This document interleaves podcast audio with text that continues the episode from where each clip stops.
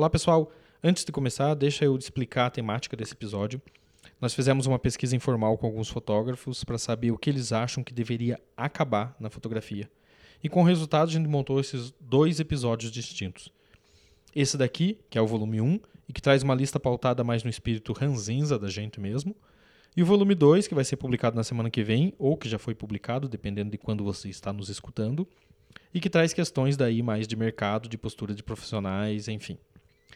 Dito isso, para dar início ao nosso papo, segue aí a vinheta.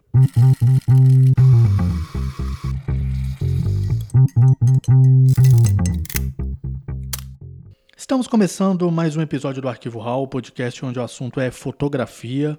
Eu sou o Hamilton Zambianchi. E eu sou o Henry Miléo. E o assunto de hoje é coisas que deveriam acabar na fotografia. Lembrando sempre, Hamilton, que essa pequena lista foi toda estruturada na rabugice dos fotógrafos mesmo. Bem isso. É uma lista de coisas que dão nos nervos dos profissionais da fotografia, mas que pode muito bem ter gente que acha isso tudo um must. Então, para começar, vamos usar a ordem inversa. Vamos começar de trás para frente no ranking dos mais votados.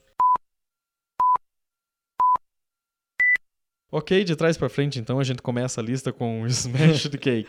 Para quem não sabe, o Smash the Cake é aquela técnica ou estilo. Eu, eu não sei se dá para chamar de estilo. Eu também não sei não, mas eu acho que não, viu? Então, o Smash the Cake é, é, aquela coisa, aquele tipo de fotografia que tem uma criança despedaçando um bolo, sabe? Você já deve ter visto foto assim. Sabe aquela cena que é o terror de toda mãe no aniversário, né? Que o filho afunda a cabeça no bolo, que pega aqueles pedaços gigantes, enfia na cara, é, com as mãos, esfrega em todo mundo, corre atrás dos, dos coleguinhas, enfim.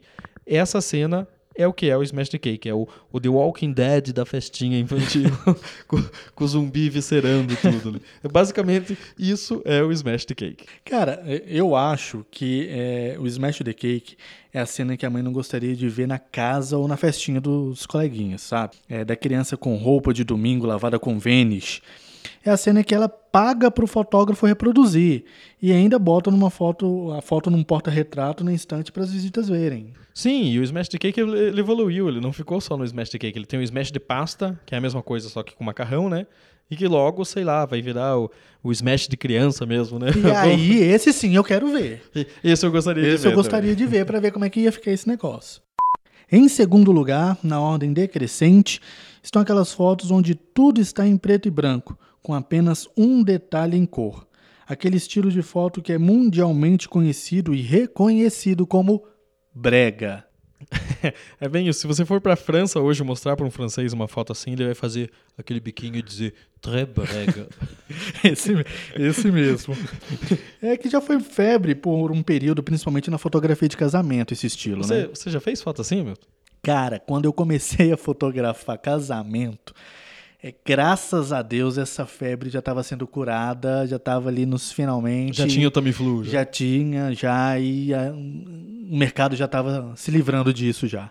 Sabe que uma vez eu vi uma foto assim, num retrato, que era um super close, que estava tudo em preto e branco e os olhos azuis. Tá, tá, então me explica. E se a modelo não tiver olho azul, o que, que faz? Aí fica tudo em monocromo mesmo. boa, boa. Em terceiro lugar, o HDR. Você sabe que, na verdade, a ideia do, H do HDR, do balanceamento de áreas mais claras e escuras, era para ser uma boa ideia. Mas daí começou a surgir os exageros do Shadow em Highlights e virou tudo aquela bosta. e a foto fica meio que plastificada, né? Parece um pacote de ervilha fechado a vácuo, né?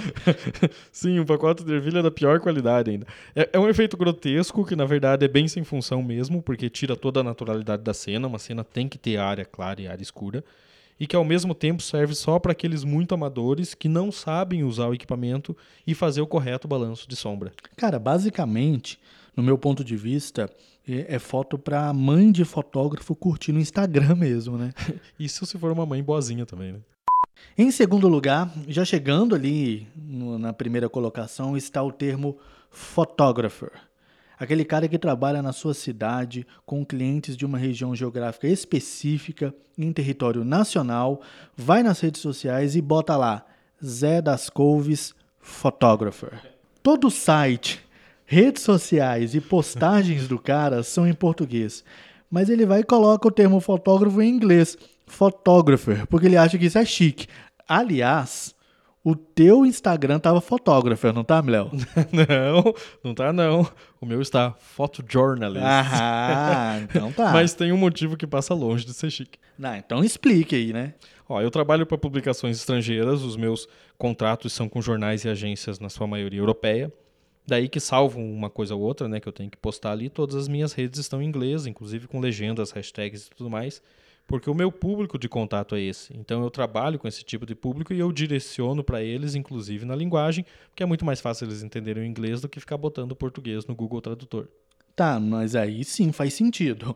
Mas o cara que fotografa lá um aniversário de criança, lá no interior de Goiás, que trabalha só lá, com o público local, não tem por que ele colocar o termo photographer, né? Até porque, na minha opinião, não tem nada de chique nisso, né? Não, isso sem contar o pessoal que compra uma câmera num dia, assiste um tutorial do YouTube no segundo dia e no terceiro tá criando a fanpage no Facebook lá com Zé, fotógrafo. É, tem que acabar isso. Não, isso é algo que tem que acabar e tem que acabar logo antes que fotógrafo comece a chamar trabalho de job. E que não tá longe, né? Nem um pouco. E por último, e em primeiro lugar na lista de coisas que tem que acabar na fotografia, que rufem os tambores. Newborn. Era óbvio que ia estar em primeiro. Era óbvio, cara. Mas veja bem. Criança em folha de repolho, carrinho de mão, balde, Pô, isso tem que acabar, cara. Cara, isso é bullying antecipado, sabe? O Piá vai crescer e a mãe vai mostrar as fotos pra namoradinha, pros amiguinhos. Ele nunca vai se livrar daquela foto dele no carrinho de mão. Cara, nenhum fotógrafo é contra ensaio de criança. Mas o newborn foi uma unanimidade na votação. O povo acha ruim, que essa moda devia acabar mesmo, passar. É, era, era algo que era engraçadinho quando surgiu, tinha lá o seu apelo estético de ser algo diferente, mas caiu num círculo vicioso de mesmice, de pouca criatividade. É, é tudo a mesma coisa, todo fotógrafo copiando um do outro. E tem até empresa já especializada em criar roupinha e acessório para isso. Tá, vamos lá. Carrinho de mão só para newborn. Não serve nem para levar um tijolo de dois furos. só para fotografar bebê mesmo. Só para fotografar bebê mesmo. Mas tem uma complicação maior, até porque tem um limite do que pode ser feito com uma criança tão pequena. Sim, ensaio newborn, por exemplo, eles devem ser feitos é, geralmente com bebês até 15 dias de vida. É tudo com a moleirinha aberta. Tudo né? com a moleirinha aberta. Então tem que ser, tem que ter um extremo cuidado na hora que for fotografar esses bebês. Tem que ser um profissional capacitado para isso.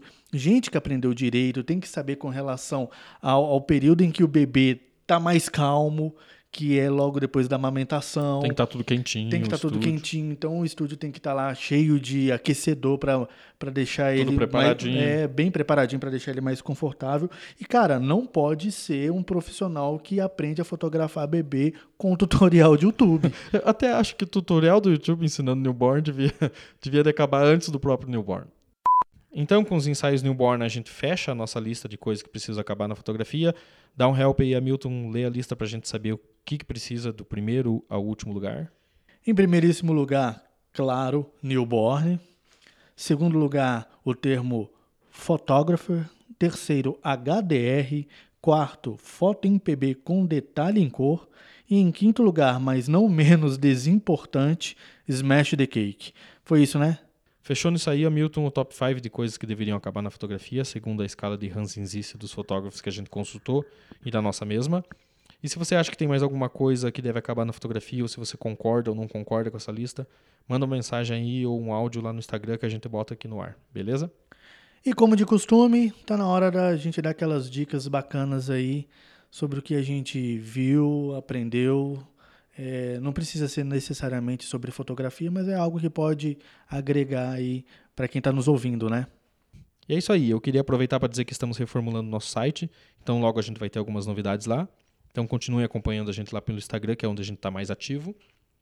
E agora vamos para as dicas. Posso começar, Milton? Pode, pode. Vai fundo aí. Então eu vou começar dando, vou dar duas dicas, tá? Beleza. A primeira é um livro, se chama Sapiens, uma breve história da humanidade, do Yuval Noah Harari. Eu não sei se é assim que fala o nome dele, eu acho que é. Então ele conta como que os Homo sapiens chegaram a ser a espécie dominante do planeta, o que isso trouxe de benefício para a gente, o que isso traz de malefício. Ele tem uma visão não só histórica e antropológica, mas bem filosófica da coisa. Então é bem legal de ler, é, é gostoso, não é uma leitura pesada, o livro vai rapidinho e eu indico para vocês esse. A segunda dica é uma série chamada Cobra Kai, que é um spin-off do Karate Kid, o Karate Kid de 1984, não esse agora com o filho do Will Smith, né? É aquele raiz, né? Isso, o Karate Kid raiz com Daniel Larusso e turma. São 10 episódios só. Ele estreou em 2018, já são duas temporadas, mas é rapidinho de você ver, que é meia hora cada episódio, dá para maratonar bem legal. E traz um pouco de como estão o Daniel Larusso e o Johnny, que era o o anti-herói daquele filme antigo lá, o, o loiro com quem ele luta no final lá. O vilão, né? Isso, que seria o vilão. Mas você percebe hoje que nem todo mundo é 100% bom e nem todo mundo é 100% mal, que existem várias áreas cinzentas ali no meio desse branco e preto. Então, é bem legal de ver. Para quem curtiu lá o Karate Kid, que nem a gente quando era moleque, é mais legal ainda, mas vale a pena dar uma sacada nisso. Maravilha. Cara, eu vou dar de dica aí um site que é, é pode ser bem interessante para os fotógrafos, até mesmo principalmente para aqueles que estão iniciando, sabe? É, a gente entende e sabe que tem muito fotógrafo que se espelha em outros fotógrafos. Sim, sim. Basicamente porque o cara é mais famosinho em rede social. Mas para você definir em quem você deve se espelhar ou não, em quem você vai apostar as suas fichas, quem vai seguir? apostar suas fichas para se inspirar, entra no site Social Blade. Aí você vai pegar esse fotógrafo, vai colocar o arroba dele, tá? Vai escolher a rede social que você quer stalkear, sabe? Por exemplo, o Instagram e vai dar um pesquisar. Você vai ver se todos aqueles seguidores são realmente seguidores, é, podemos dizer assim, conquistados de forma espontânea ou se teve um investimento de compra de seguidores aí. Se ele investiu nos robozinhos para trazer. Robozinho, é bem isso mesmo. Então, o, o site Social Blade dá para você pesquisar é, se, esses, se as suas inspirações são, são reais, né? Beleza, vamos dar uma checada nisso também. Eu também não conhecia, vou dar uma olhada lá. Então ficamos por aqui. Acompanhe o, Arquivo RAW nas nossas redes sociais, que na verdade é só o Instagram mesmo, arroba arquivo underline. Siga escutando os episódios. Toda semana tem um novinho lá no Spotify, Google Podcast, iTunes, Castbox, Anchor ou no seu agregador favorito. Enfim, eu sou o Hamilton Zambianchi. Eu sou o Henry Miléo. E até a próxima, galera. Tchau.